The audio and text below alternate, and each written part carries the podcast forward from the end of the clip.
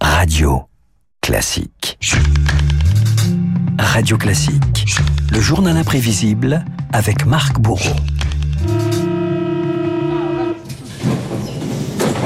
Marc, le métro parisien de retour dans l'actualité cette semaine. L'agence de sécurité sanitaire alerte sur la pollution de l'air. Ça va être trois fois plus élevé que sur les trottoirs de la capitale. L'occasion de revenir sur cette invention entre objets du quotidien et objet de fascination. Et d'abord, Renault, l'air que l'on respire dans le métro, c'est une rengaine. En 1955 déjà, on se posait la question. Il n'était pas question là de pollution, mais de mauvaises odeurs. Et la RATP sortait de son képi une invention révolutionnaire. Paris, qui était la ville lumière, est aujourd'hui la ville parfum. Chaque rame comportera bientôt un pulvérisateur qui répandra au cours de son voyage un nuage parfumé. La station Lila porte vraiment son nom. La station Jasmin possède ses vraies caractéristiques. Et Bel Air n'est plus un vain mot. Vous avez respiré l'odeur de ce quai, qu'en pensez-vous? Je pense que ça sent meilleur que la sueur. métro, le fameux aussi admiré que détesté à travers ses 14 lignes, 227 km de voies et 308 stations. Montparnasse, bienvenue.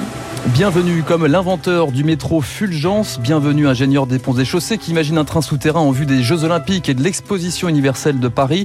1899 première ligne, porte de Vincennes, porte Maillot, récit d'un trajet hors du commun par l'un des premiers voyageurs de l'époque. Aussitôt que le chef de train a donné le signal du départ par un petit coup de trompette, j'ai fait tout le voyage le nez collé à la vitre. J'ai d'abord observé le tunnel, j'ai admiré la petite ligne droite qui montait vers l'étoile. Lorsque j'ai rencontré mes petits camarades le soir, je leur ai dit, vous savez, il faut y aller voir parce que c'est bigrement chouette.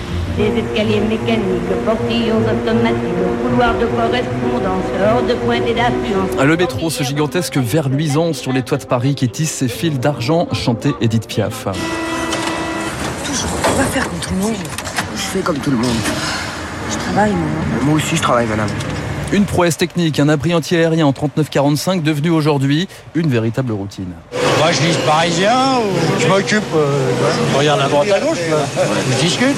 Oh, je lis la plupart du temps, mais sinon je regarde autour de moi. Les gens sont durs là-dedans, dans le métro. Ouais, pourquoi? Je sais pas, tout le monde tire une tête triste. Attention, aucune correspondance n'est assurée avec le RER A à la station suivante. Ah oui, pas drôle la vie dans le souterrain pour les 4 millions de voyageurs quotidiens. Même Édouard Balladur, alors Premier ministre, espérait des jours meilleurs en 93. Je trouve qu'il fait chaud. Non, c'est pas tellement le bruit, il fait chaud. Mais enfin, il paraît qu'on va avoir des métros climatisés dans l'an 2000. Or, c'est demain l'an 2000. Le métro et ses innovations. Alors l'an 2000, hein, on n'a pas encore tout à fait ben euh, de la climatisation dans toutes les rames. Les Il fameux est parfum d'ailleurs, hein, je les, le signale. les parfums, les fameux portiques euh, qu'on entendait là avec le, le pass Navigo. Les fameux portiques ont, ont remplacé les poinçonneurs en 73. Aujourd'hui, donc, c'est la fameuse carte qui remplace les tickets. Tic tac toc. T'as le ticket clic. T'as le ticket clac, t'as le ticket cloc, ticket ticket tac. Et je vois, vous connaissez bien. Ah ben oui, ça, c'est- avec David. Barrault, c'est notre génération, ça. Et oui, les tickets, un slogan, un objet culte par excellence, couleur rose, crème, jaune, vert, violet, blanc. Une époque où le métro, c'était chic et à la mode. Changement d'ambiance. Le métro, c'est aussi un récit culte. Zazie dans le métro de Raymond Queneau. Le métro décor de cinéma aussi dans Subwell de Luc Besson, dans Amélie Poulain, Buffet froid, polar, romance et suspense.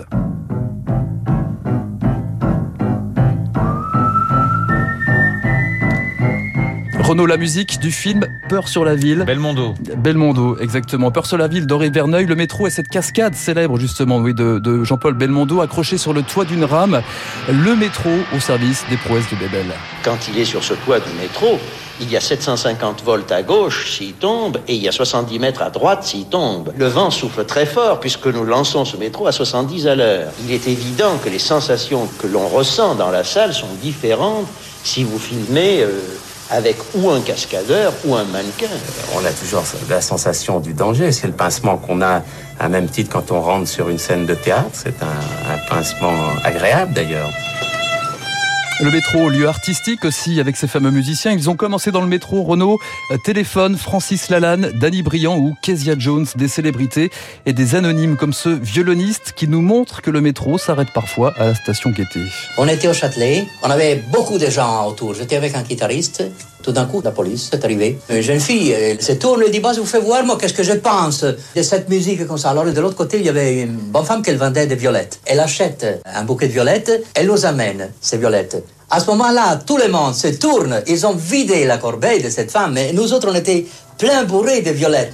Je suis très content de ça. Moi, je suis plus je un roi comme ça. Je suis le poinçonneur des lilas, le gars qu'on croise et qu'on ne regarde pas. Y a pas de soleil sous la terre, drôle de croisière. Pour tuer l'ennui, j'ai dans ma veste les extraits du Reader Digest. Les poinçonneurs, la fin, c'est quand Les poinçonneurs des Lilas, 1973, hein, ça s'arrête en 73. En 73. Voilà. Jusqu'à 3500 trous par jour. Ouais, c'est c'est ça considérable, un sacré job. hein. Petite citation de Tristan Bernard, on ne perd rien à être poli, sauf, sauf sa place dans le métro. Merci beaucoup.